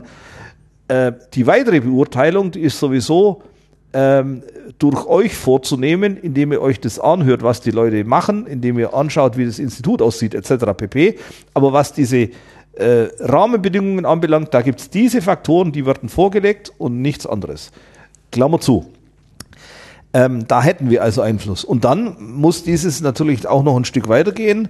Ein, ein, ein, ein, eine ständige Diskussion ähm, mit BMBF, mit DFG etc., dass sich das ähm, wandelt. So, das war jetzt mal ein zweiter Aspekt, was die Evaluierung anbelangt. Ein dritter Aspekt ähm, wäre die Transformation in den Open Access auch einfach faktisch durchzuführen. Ich nehme den Wissenschaftlern die Arbeit, äh, die Überlegung einfach ab, wenn ich dafür sorge, dass die Zeitschrift Open Access wird. Und da kommt jetzt auch eine Bibliothek ins Spiel. Vielleicht nicht jede einzelne Bibliothek in jedem Einzelfall, aber wie Sie ja bestimmter Presse entnommen haben, ähm, das deutsche Bibliothekswesen mit massiver Unterstützung der deutschen Wissenschaft ist im Projekt Thiel gerade dabei, das Subskriptionswesen tatsächlich von den Füßen auf den Kopf zu stellen. Ähm, wir verhandeln mit den drei großen Verlagen, Elsevier, Springer Nature und Wiley, über Verträge, die auf der einen Seite beinhalten, dass alle Teilnehmereinrichtungen Zugang zu allen Zeitschriften haben und auf der anderen Seite, und das ist jetzt eben hier der springende Punkt, dass alle Publikationen ähm, von Corresponding Authors aus den Teilnehmereinrichtungen Open Access sind, ohne zusätzliche Kosten. Auch das müssen Sie mir nochmal aufdröseln, glaube ich. Ja. Also, äh, was ist, nochmal, also, äh, alle, alle Teilnehmer haben Zugriff auf alle Publikationen dieser Verlage? Ja, alle Teilnehmereinrichtungen, also das sind potenziell wären das 600, so viel werden es wahrscheinlich ja. nicht werden, weil die Polizeiakademie Brandenburg, die dürfte zwar, aber sie wird nicht wollen. Ja. So, das sind jetzt mal Randfälle, aber diejenigen, die teilnehmen, also die außeruniversitären Forschungseinrichtungen, die Universitäten. Das heißt, es gäbe ein großes, ein großes Abo für alle, sozusagen. Ein großer Vertrag. Ja ähm, auch mit einer Summe, die an der Stelle verhandelt wird, die der Verlag bekommt. Also eine, eine äh, zweistellige Millionenzahl bekommt der Verlag, macht dann halt ansonsten in Deutschland kein Geschäft mehr. Ja. Also jedenfalls mit den öffentlich geförderten Einrichtungen. Und was war die Corresponding Authors? Was ist das? Also es gibt bei jeder Publikation gibt es mindestens einen Autor. Ja. Oftmals gibt es mehrere Autoren. Ja. Und einer davon ist der sogenannte Corresponding Author. Das ist derjenige, der die Publikation beim Verlag einreicht und über den dann auch die weitere Korrespondenz läuft und der auch bei der fertigen Publikation dann so ein Sternchen erhält als Corresponding Author. Wer also die Autoren anschreiben möchte mit einer Frage, einem Kommentar etc., der ist gehalten, diesen Corresponding Author anzuschreiben okay. und der wird dann im Namen der anderen antworten. So, und das ist einfach das Vehikel, also aus der Erklärung geht ja hervor, das ist sozusagen mehr oder minder der wichtigste. Ja. Ähm, und äh, das ist ein Vehikel dafür, dass man die, die Publikation eindeutig einer Einrichtung zuordnet. Ja. Denn man muss sich ja was überlegen für den Fall, dass es also einen deutschen und einen englischen Autor gibt. Was wäre denn dann? Haben deutsche Wissenschaftler das festgestellt oder haben britische Wissenschaftler das festgestellt? Das ja, ja, beziehungsweise ja. Äh, fällt der Artikel jetzt dann drunter oder fällt er nicht drunter? Und äh, eben ah, jetzt, äh, okay, okay, ja klar. Gut, in so. Deutschland wäre es frei, in Großbritannien wäre es nicht frei. Nee, nee, ich komme nochmal von der anderen Seite okay. her. Gold Open Access Zeitschriften, wo ja fürs Publizieren bezahlt wird. Ja. Da wird dieses Prinzip seit langem verwandt die Einrichtung, von der der Corresponding also kommt, die Einrichtung bezahlt. Ja. Eine Alternative wäre es, die Kosten umzulegen auf alle, ähm, wäre aufwendig ja. und wäre nicht mehr machbar bei Publikationen mit 100 Autoren. Ja. Und da zahlt einfach der Corresponding Author. Und entsprechend ist es dann hier auch. Für alle Publikationen mit einem Corresponding Author aus einer der Teilnehmereinrichtungen gilt dann, die Publikation ist in der Zeitschrift Gold Open Access verfügbar ab dem ersten Moment äh, ihrer Veröffentlichung ohne zusätzliche Kosten. Ähm, das erhöht erstens die Sichtbarkeit der deutschen Autoren äh, weltweit, weil ja. die, diese Publikationen kann dann jeder lesen, selbst wenn man die Zeitschrift gar nicht abonniert hat. Weil es ja schon bezahlt ist. Weil es schon bezahlt ist. Ja. Die ist dann Gold Open Access. Das ist das eine. Und das zweite, das ist die große Hoffnung, ähm, Deutschland ist an der Stelle unter massiver internationaler Beobachtung. Und massiv kann ich an der Stelle wirklich nur groß schreiben. Ähm, es sind die europäischen Länder rund um uns, die uns beobachten, die zum Teil ebenfalls in einem erbitterten Clinch mit diesen großen Verlagen liegen und die nur darauf warten, dass ein Vertrag in Deutschland geschlossen wird, um dann anschließend den gleichen Vertrag selbst zu fordern. Ähm, es gibt, es wird uns dann immer erzählt, ähm, das ist doch ein deutscher Sonderweg und die Welt sieht ja ganz anders aus und überhaupt. Es stimmt nicht. Die Open Access Quote in China ist größer als in Deutschland.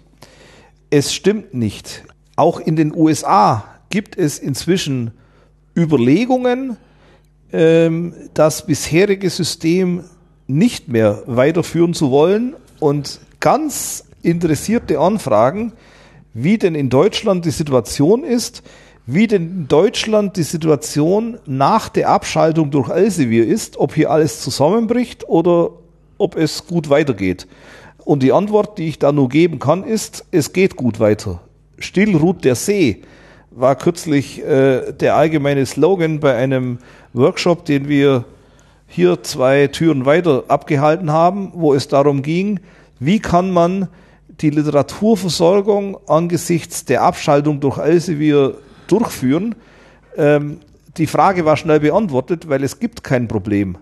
Was heißt Abschaltung durch Elsevier? Also, der, der Verlag beliefert sie gar nicht mehr? Äh, da muss ich jetzt etwas ausholen. Also die, das Deal-Projekt begann mit einer Initiative der Universität Leipzig, die vorgeschlagen hat, dass auch mit den großen Wissenschaftsverlagen nationale Lizenzen abgeschlossen werden sollten, wie es sie zu diesem Zeitpunkt schon mit einigen kleinen und mittleren Verlagen gab. Mhm. Die Uni Leipzig ist an die Hochschulrektorenkonferenz mit diesem Ansinnen herangetreten. Die Hochschulrektorenkonferenz hat es weitergetragen in die Allianz der Wissenschaftsorganisationen. Und die Allianzpräsidenten haben beschlossen, das ist eine gute Idee. Und sie haben zweitens gesagt, wir haben ja schon eine Schwerpunktinitiative Zukunft der digitalen Informationsversorgung und die soll sich um das Thema kümmern. Und in der Schwerpunktinitiative gab es seinerzeit eine AG Lizenzen und diese AG Lizenzen, bei der ich seinerzeit einer der Vorsitzenden war, hat die Aufgabe bekommen, sich dazu Gedanken zu machen und eine, äh, ein Konzept zu erarbeiten. Und das haben wir getan und dann wurde daraufhin ein Projekt durch die Allianz ins Leben gerufen, ähm, das die Aufgabe hatte, diese Verhandlungen vorzubereiten. Das ist geschehen und dann haben wir mit den drei Verlagen im Frühjahr 2016 Auftaktgespräche geführt. Springer Nature, wo gerade eine Fusion von Springer und Nature stattgefunden hatte, und Wiley haben darum gebeten, äh, die Gespräche erstmal ein Jahr nach hinten zu schieben. Elsevier hat gesagt, wir sind zu Verhandlungen bereit. Und dann ging es also los im Sommer 2016 mit Elsevier und zum Jahresende 2016 sind dann bei verschiedenen Ver, äh, äh, bei verschiedenen Bibliotheken die Verträge ausgelaufen. Mhm. Und diese Bibliotheken haben sind unserer Bitte gefolgt, ihre Verträge nicht zu verlängern, und sind also in einen vertragslosen Zustand übergegangen. Ja. Hatten keinen Elsevier-Vertrag mehr. Und natürlich ist erstmal die Folge, äh, die Zugänge wurden abgeschaltet. Ja. Ist ja logisch. Im Mitte Februar 2017 hat Elsevier die Zugänge wiederhergestellt. Mit der putzigen Begründung, dass ihnen die deutsche Wissenschaft am Herzen liegt. Meine Interpretation ist, ähm, sie hatten Sorge, dass das Ganze dass sich rumspricht, dass man sie gar nicht braucht. dass das Ganze so problemlos weitergeht, wie es in den ersten sechs Wochen des Jahres der Fall war. Und dann wird es sich ja rumsprechen, es geht auch ohne. Ja. Haben sie also die Zugänge wiederhergestellt und dann hatten diese Einrichtungen das Glück, äh, Zugang zu haben, ohne dafür zu bezahlen. Jedenfalls die meisten. Es gibt einige Fälle, da hat es nicht geklappt ähm, und die blieben dann ohne Zugang. Ja, äh, können ja dann über Sci-Hub ja, äh, was die genau gemacht haben, weiß ich nicht. Ähm, die Bibliotheken haben den Zugang sichergestellt. Wenn ich gleich nochmal zum Workshop zurückkomme, dann werde ich ein Beispiel dazu erzählen Aha. von der Universität Siegen, wie die das gemacht haben. Ähm, jedenfalls, äh, bei den allermeisten war der Zugang wieder da. Und dann endete das Jahr 2017 und wir hatten immer noch keinen Vertrag. Mit Springer und mit Wiley hatten wir inzwischen Gespräche begonnen und haben gesagt, wir machen eine Zwischenlösung, einen Übergangsvertrag fürs Jahr 2018. Ähm, alle Verträge, die Ende 2017 auslaufen, werden zu gleichen Konditionen verlängert, also ohne Preiserhöhung, was sozusagen schon mal ein erster Erfolg von Deal ist. Ähm, Im Fall von Springer haben wir sogar Zugriff auf alle Zeitschriften erhalten, also in vielen Fällen eine deutliche Ausweitung des Programms. Ähm, ein weiterer Erfolg von Deal. Bei Elsevier gab es keinen Übergangsvertrag. Und dann endete das Jahr 2017 und es waren dann insgesamt 200 Einrichtungen, die dann keinen Vertrag mehr hatten. Und die haben auch keinen abgeschlossen. Und die Einrichtungen hatten aber weiterhin Zugang. Und Deutschland ist nicht alleine, es gibt auch Verhandlungen in anderen Ländern, zum Beispiel in Schweden. Und der schwedische Vertrag war ebenfalls Ende 2017 ausgelaufen. Die haben noch ein halbes Jahr Übergangsvereinbarung gemacht, bezahlt, um zu Ende zu verhandeln. Und sie kamen aber zu keinem befriedigenden Ende. Und die schwedischen Bibliotheken haben gesagt, wir verlängern jetzt nicht mehr weiter. Und Elsevier hat angekündigt, wir schalten euch ab. Und es war also am, und am 1. Juli 2017 hat auch tatsächlich die Abschaltung ähm, in Schweden begonnen. Und am 3. Juli war ein Verhandlungstermin mit Elsevier äh, angesetzt. Und es wurde bei diesem Verhandlungstermin über einen Übergangsvertrag gesprochen. Wir haben uns sogar über einen Übergangsvertrag geeinigt, der dann das zweite Halbjahr 2018 umfasst hätte, wo dann auch wieder Geld geflossen wäre. Deal hat aber gesagt, wir stimmen dem nur zu, wenn wir uns jetzt auf die Eckpunkte einigen. Denn wir hatten die große Sorge, ähm, dass wenn wir uns jetzt nicht auf etwas einigen und dann äh, der Übergangsvertrag in Kraft ist, dass dann plötzlich sämtlicher Druck aus dem Kessel ist und dann passiert wieder nichts. Ja. Und wir hatten ja zu diesem Zeitpunkt auch schon äh, zwei Jahre gesprochen. Also es ist ja nicht so, dass es äh, an der Zeit gemangelt hätte. So, und bei den Eckpunkten konnten wir uns dann letztlich aber nicht einigen. Und äh, da will ich jetzt nicht auf die Details eingehen. Diese Verhandlungen sind ja auch vertraulich, aber jedenfalls, da gab es keine Einigung. Wir waren zwar nah dran, aber es gab keine Einigung. Und Elsevier hat gesagt, dann schalten wir ab. Und wir haben gesagt, jawohl, tut das. Ähm, das hatten wir vorher auch schon immer gesagt. Äh, ein schönes Zitat war auf die Frage, was sollen wir denn jetzt tun? Abschalten oder, äh, oder nicht? War die Antwort, ist uns egal. Das war eine Antwort, mit der sie nicht gerechnet hatten. So, also jedenfalls, dann wurde abgeschaltet. Und jetzt ist also, jetzt sind also 200 Einrichtungen in Deutschland ohne ähm, Elsevier-Zugang. Ähm, darunter fallen zum Beispiel alle Helmholtz-Zentren, mit Ausnahme des Forschungszentrums Jülich.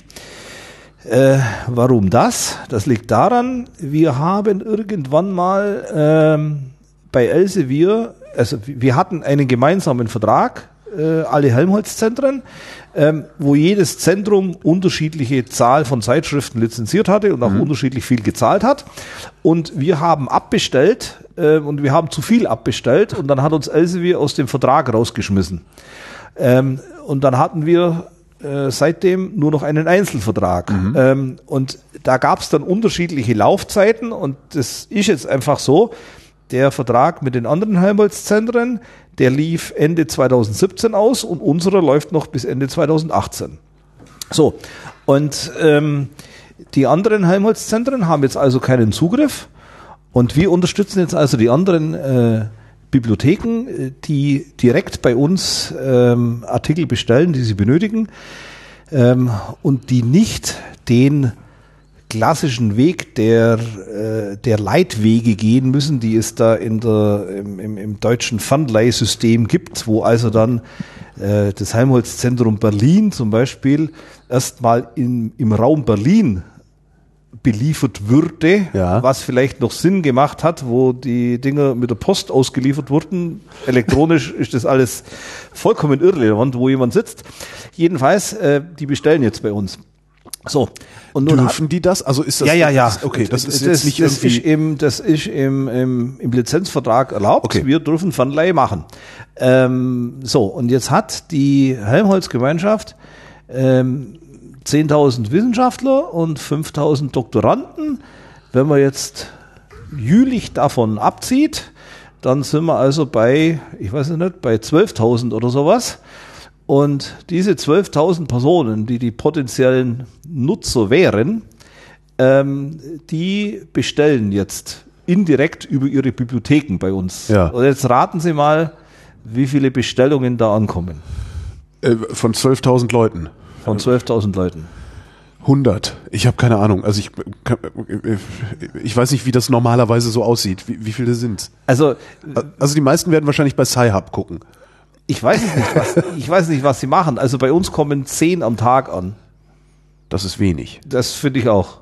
Also, also wenn man, äh, wenn man irgendwie Weiß Elsevier das? Das weiß Elsevier, das habe ich Elsevier kürzlich bei der Buchmesse auch äh, freudestrahlend erzählt. Den muss doch aber angesichts dieser Zahlen und angesichts dieser Ruhe, die da, ne, also Ja. dem stillruhenden See, mit Verlaub, muss denen doch der Arsch auf Grundeis gehen. Ja, das, das ist richtig. Äh, Das kann gar nicht anders sein. Ähm, äh, vielleicht auch noch mal noch ein weiteres Beispiel. Ähm, von der Uni Siegen, von der ich erzählt habe. Ja. Die Uni Siegen ist also eine der Einrichtungen, bei denen, bei der es mit der Wiederanschaltung nicht geklappt hat. Ja. Und die also tatsächlich äh, die meiste Zeit ohne Zugang war. Und die Uni Siegen hat jetzt nicht so freundliche äh, Kollegen, wie es die Helmholtz-Zentren haben. Die Uni Siegen bestellt alle Artikel, die sie haben möchte, ähm, beim FITZ Karlsruhe über den Lieferservice FITZ Autodoc, der eigentlich gedacht ist eher für Firmen und so. Und die zahlen 66 Euro pro Artikel. Also eine wahnsinns Unfassbar. unfassbare Summe pro Aber ist Artikel. wahrscheinlich immer noch billiger Viel in billiger. der Summe als der Viel billiger. Oh Gott. Die, hat, die hatten insgesamt in der ganzen Zeit 200 Bestellungen. Und Was? hatten, und hatten, hatten 60.000 Downloads pro Jahr. Also pro Monat 5.000 Downloads und haben jetzt pro Monat 10 Bestellungen. Und Das heißt, alles andere, die haben bloß Interesse mal ein bisschen gestöbert, als hätten sie im Internet gesurft und äh, überhaupt Genau. nicht mit den Artikeln gearbeitet. Also die, die, diese, diese Zahl von 5000. Wir haben dann auch bei dem Workshop, wo ich eben sagte, wo alle sagen, ja, Problem gibt's keins, wir Ja. haben kein Problem und Stillroter See. Da haben wir dann auch gemeinsam überlegt, was sind denn eigentlich Faktoren, die dazu führen, dass die eine Zahl so hoch ist und die andere so niedrig? Weil Sci-Hub mag eine Erklärung sein, aber erklärt, das erklärt garantiert nicht alles. Es beginnt also damit, dass Wissenschaftler ähm, mehrfach auf einen Artikel klicken, weil sie den vielleicht auch gar nicht mehr runterladen. Der ist ja im Internet jederzeit sekundenschnell verfügbar. Das macht man nicht, wenn man den Artikel erst bestellen muss und, Ja. da, und weiß, da gibt meine Einrichtung dafür 60 Euro oder sowas aus.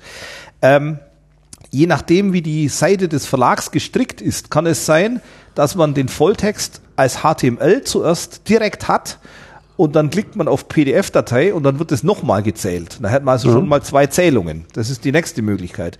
Dann äh, ist es so, man hat den Volltext und nach dem Lesen der ersten Zeilen merkt man, das brauche ich nicht. Aber es zählt schon als, als Artikel, als, äh, als Download. Ähm, wenn man keinen Zugang hat, dann kann man den Abstract trotzdem lesen, frei, und erkennt schon beim Lesen des Abstracts, den Artikel brauche ich nicht und dann bestelle ich ihn auch nicht. Äh, So, eine, so eine weitere Möglichkeit.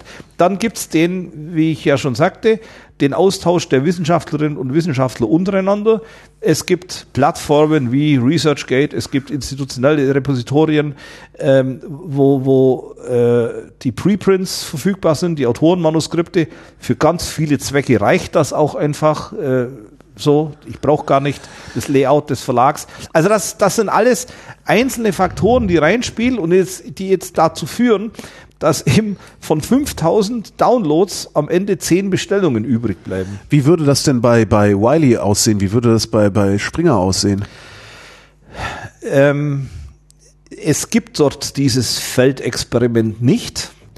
Ähm, es, es käme letztlich auf den Versuch an, wenn es bei Wiley und bei Springer nichts zu einem Deal kommen sollte, was ich persönlich nicht glaube. Die Verhandlungen sind nicht einfach, aber die Verhandlungen gehen gut voran und vor allem ich erkenne auf allen Seiten den Willen, zu einem Ergebnis zu kommen.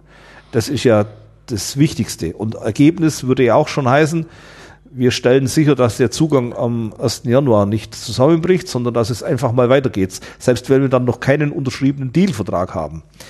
Ähm, dieser Wille ist da und deshalb wird da das Experiment nicht stattfinden.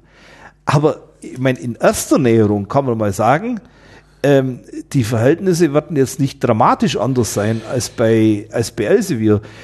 Und wenn es ein Faktor 2 Unterschied ist, dann ist das ja auch noch egal. Äh, ich meine, ob jetzt 20 oder 10, das ist dann auch schon Wurst. Ich mache hier die ganze Zeit Kringel auf meinem Notizblock äh, äh, um die Frage, welche Macht haben denn dann diese Verlage überhaupt, beziehungsweise worauf gründet sich deren Macht denn dann überhaupt noch?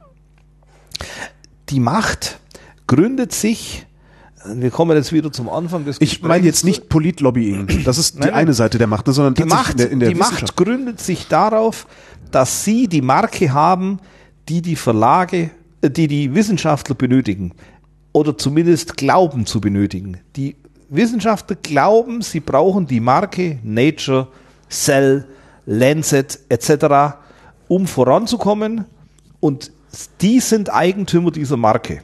Das ist eigentlich das Geheimnis. Und irgendwo anders, wo es um Marken geht, da ist es dann ein Luxusproblem. Ähm, ein, ein Lamborghini ist zweifellos in der Herstellung teurer als ein Polo. Ähm, trotzdem bin ich mir sehr sicher, äh, dass ein Lamborghini auch billiger zu verkaufen wäre, als er tatsächlich verkauft wird. Da zählt halt einfach die Marke und wenn das Ding eine Million kostet, dann findet es genau gleich viel Käufer, als wenn sie 500.000 dran schreiben würden. Aber das ist mir letztlich auch egal. Wer eine Million für ein Auto ausgeben will, der hat offensichtlich die Mittel. Mir ist es nur nicht egal, wenn, wenn die Öffentlichkeit, der Steuerzahler, diesen ganzen Spaß finanziert. Der Steuerzahler hat mit Recht ein Interesse daran, dass kluge Köpfe Lösungen für die Probleme der Gesellschaft und wie ich zu sagen, der Menschheit finden. Und es gibt genug Probleme, die wir haben. Und diese klugen Köpfe, die hier alle da draußen sitzen, die sollen diese Lösungen finden. Und es ist inhärent in ihrer Wissenschaft, die sie betreiben, dass sie das dann auch publizieren müssen. Aber es kann eigentlich nicht sein, dass der Wissenschaftler dann die Umsatzrenditen äh, in, in der Größenordnung 35, 40 Prozent damit äh, äh, finanziert. Das kann eigentlich nicht sein. Aber er will ja Professor werden und darum will er ja in der Nature publiziert haben. So, das ist die Macht der Nature. Wie sieht der Ersatz aus? Gibt es, gibt es andere Reputationssysteme oder sowas, die dem ebenbürtig sind oder zumindest ebenbürtig werden können, sodass der ja ja. Wissenschaftler nicht mehr darauf angewiesen ist, irgendwann ja. Nature da stehen zu haben. Also auch da mehrere Aspekte. Der eine, das haben wir schon ausführlich diskutiert, ähm, die Haltung der Bewertenden ja. muss sich ändern, äh, von der Berufungskommission bis hoch zum Ministerium. Das ja. ist das eine. Ähm, das zweite ist, wenn wir eine Umstellung auf Open Access hätten, dann wäre die Situation beim Publizieren durchaus eine andere. Wenn nämlich jede Zeitschrift für den Publizierenden ein Preisschild hätte und dann bei Nature, keine Ahnung, 30.000 Euro steht, dann wird es vielleicht immer noch Einzelne geben, die bei Nature publizieren. So wie es auch Einzelne gibt, die die Lamborghini kaufen. Ja. Aber es wird nicht mehr wie es jetzt der Fall ist, eine riesige Schlange vor Nature geben von Leuten, die da rein wollen und bei Nature publizieren, ähm, sondern diese Schlange wird sich automatisch reduzieren auf diejenigen, die die 30.000 Euro auch bezahlen können. Und möglicherweise werden das auch dann tatsächlich so wenige sein, dass Nature gar nicht mehr diese Selektivität hat, die sie jetzt haben. Die leben ja jetzt auch davon. Das ist wie, wie im angesagten Club. Ja. Der liegt ja vor allem auch daran, äh, davon, dass neun von zehn Türsteher, ja. abgewiesen Genau, werden. ja. Wenn, wenn am Türsteher im Prinzip jeder vorbeikommt, dann ist der Club gar nicht mehr angesagt.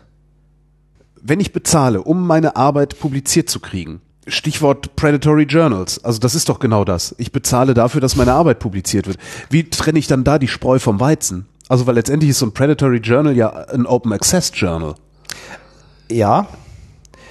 Und das ist in der Tat eine schwierige Frage, denn da gibt es kein Schwarz-Weiß.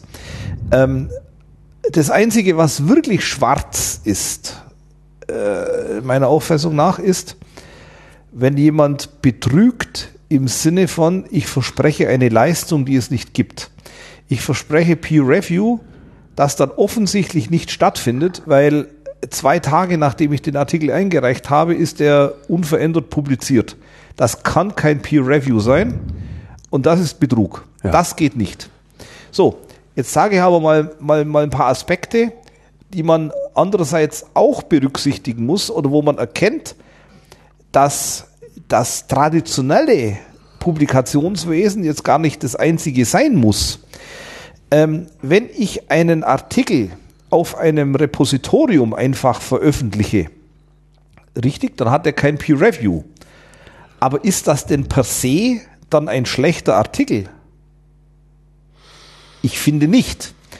Ähm, die Max Planck Digital Library hat ein White Paper veröffentlicht, wo es um diese Transformation vom Substitutionswesen zu Open Access geht. Dieses White Paper wurde garantiert in fünfstelliger Zahl von diesem Repositorium abgerufen. Das, ist, das White Paper ist nicht peer-reviewed. Das White Paper spielt aber für das wissenschaftliche Publikationssystem und seine Zukunft eine entscheidende Rolle. Und es gibt, und 90 Prozent der Artikel, ich sage jetzt einfach mal eine Zahl, 90 Prozent der peer-reviewed Artikel zum Publikationswesen sind weniger wichtig als dieser eine Artikel, der nicht peer-reviewed ist. Könnte man da jetzt dann ein Bewertungssternchen dran machen? Es ist wie, wie, wie bei so ein Ebay-Sternchen, dass man sagt, äh, guter Artikel hat mir was gebracht oder äh, Ja, wäre, wäre denkbar. Also man, man, man möchte ja, also gerade wenn man dann von außen vielleicht kommt, also jetzt innerhalb des Wissenschaftsbetriebes, da kann ich mir vorstellen, dass das ganz gut funktioniert, weil ein Plasmaphysiker wird schon verstehen, ob der andere Plasmaphysiker Mist geschrieben hat oder nicht. Ja. Aber jetzt komme ich von außen und lese diesen, dieses Paper Ja. über Plasmaphysik. Woran könnte ich erkennen, Ja. dass das sinnvoll ist? Weil im Moment gehe ich in den Laden, kaufe mir eine Nature und denke mir, denke mir, das gut. wird schon richtig sein, was da ja, steht. Und, und auch da kann man ja reinfallen. Ja. Ähm, ähm, Habe ich gemerkt, indem ich es formuliert habe. das, das wäre in der Theorie denkbar. Auch bei unserem Repositorium gibt es tatsächlich so eine, so eine Möglichkeit, Kommentare abzugeben Ja. oder Bewertungssternchen abzugeben. Aber das ist wirklich in der Theorie, denn niemand nutzt das. ja. Es gibt Bibliotheken, die haben ein, ein äh, System wie bei Amazon eingeführt, dass man auch tatsächlich Rezensionen schreiben könnte und so weiter. Ja, niemand nutzt es. Äh, Also das, das funktioniert nicht erst dann, wenn man eine gewisse kritische Masse hat. Und wenn man die nicht hat, dann, dann funktioniert das nicht. Das Google Ranking beruht ja darauf, dass ganz viele Leute so eine entsprechende Anfrage stellen und die dann automatisch die besten Treffer nach oben bringen. Ja. So ein Ranking kann man in einem Bibliothekskatalog nicht machen, weil es da nicht genug Anfragen gibt. Äh, Ja. Also ich müsste ja, äh, wenn ich ganz viele Anfragen hätte und vor allem dann auch viele Klicks auf Treffer in den Anfragen, dann wüsste ich, was waren die besten Treffer für eine Ja. Anfrage. Ähm, das kann ich aber erst machen, wenn ich eine entsprechend große Zahl habe. Und solange das ganze System nicht so groß ist, ist es auch wiederum gar nicht nötig, dass ich dieses Bewertungssystem dahinter liegen habe, weil derjenige, der dann ja ein Peer Review macht, sowieso von mir angesprochen wird, weil ich sage, ich möchte, dass du das reviewst. Also ja, nee, also das- das, das das, macht der Verlag, das macht nicht der Autor. Ja. Ähm, äh, das ist ja auch wichtig, damit, damit ich jetzt nicht meinen Kumpel, Stimmt. meinen Kumpel befrage. stimmt, da war der Ähm, Haken. Ja. Ähm, ja, aber das, das, das funktioniert sozusagen äh, so nicht mit diesem, mit diesem Bewertungssystem. Aber vielleicht ist es, ist ähm, es denn überhaupt nötig, ein solches Bewertungssystem zu haben? Das ist eine Frage, die sich auch viele stellen. Es gibt auch Leute, die sagen, ein Artikel ist dann gut, wenn ich ihn für gut befinde. Und, oder die sagen, der, der, der bringt mir was oder der bringt mir nichts. Also mir persönlich geht es jedenfalls so, ich lese einen Artikel und entweder der bringt mir was oder er bringt mir nichts. Ich weiß gar nicht, was die Historie ist, was ein, was, wie gut den jetzt ein, ein Reviewer bewertet hat. Naja gut, aber es gibt mit Sicherheit Artikel, die äh, postulieren, der Mond sei aus Käse, weil man das ja sehen könne. Äh, und es gibt Leute, die finden diesen Artikel dann gut. Also, woher weiß ich, dass ich es mit Wissenschaft zu tun habe? Ja, das, das kann man schon beantworten. Und wissen Sie, jetzt mal ein, ein anderes Beispiel. Es kann ja der Artikel an sich gut sein, nur oder vollkommen korrekt sein. Aber wenn jetzt jemand beschreibt, ähm, wie in der Stadtbücherei Jülich die Regale von links nach rechts gerückt wurden und das Ausleihsystem verbessert wurde, dann hat es vielleicht vordergründig für mich Relevanz, weil die Schlagwörter Jülich und Bibliothek vorkommen. De facto aber null Relevanz. Und wenn ein Gutachter das für interessant empfunden hat, weil er aus der Stadtbücherei Düren war und die ähnliche Probleme hatten, dann ist für mich das immer noch Käse, das interessiert mich gar nicht. Also es ist schon ein Stück weit auch noch die Frage, ist es eigentlich für mich relevant? Ja. Der Artikel kann ja immer noch gut sein, aber für mich ist überhaupt kein Artikel über einen Jupitermond relevant, weil ich beschäftige mich nicht mit Jupitermonden. Und der, der sich mit Jupitermonden beschäftigt, wird schon beurteilen können, wie ich eben sagte, ob da Unsinn drin ja. steht oder nicht. Also ja. ich will jetzt mit der mit der Diskussion und mit den mit, mit dieser Reflexion über das Peer Review auch ganz bestimmt nicht Peer Review als solches für obsolet erklären. Ich möchte es aber ein Stück relativieren und sagen, es gibt auch auf der einen Seite peer-reviewed Artikel, die Mist sind und die dann auch anschließend zurückgezogen wurden, kalte Kernfusion, was weiß ich nicht was. Ähm, und es gibt gute Publikationen, die nicht peer-reviewed sind. Und im Übrigen, äh, Sie glauben doch nicht, dass die Artikel, die, die äh, Albert Einstein 1905 veröffentlicht hat, dass die peer-reviewed waren. Ja. Der hat die da hingeschickt und die wurden gedruckt fertig ist die Laube. Also äh, exzellente Wissenschaft, äh, die, die, entsteht nicht durch Peer Review. nee, das ist das, das, das, interessanterweise ist es, ich gucke da ja auch aus einer ein bisschen anderen Perspektive draus, nämlich aus der wissenschaftsjournalistischen Perspektive. Und da ist Peer Review natürlich eine ganz tolle Sache, weil das den Wissenschaftsjournalisten davon befreit, dem Thema noch weiter hinterher zu recherchieren. Man kann halt sagen, das ist peer-reviewed, das ist veröffentlicht. Ich kann jetzt einen Artikel darüber schreiben, was äh, die Wissenschaft Neues festgestellt hat. Aus der Perspektive gucke ich da drauf, aber das ist dann ja wahrscheinlich auch nicht das Problem der Wissenschaft, das sondern das ist das ich, Problem ja. des Journalismus und der ja. soll sich gefälligst seine eigenen Lösungen suchen. Ja, ja. Also das kann jetzt ja. der Journalismus nicht vom Wissenschaftssystem erwarten, dass das Peer-Review-System erhalten bleibt, Damit weil die Journalisten Arbeit benötigen. Bernhard Mittermeier, vielen Dank. Ja, sehr gerne. Das war mir ein Vergnügen.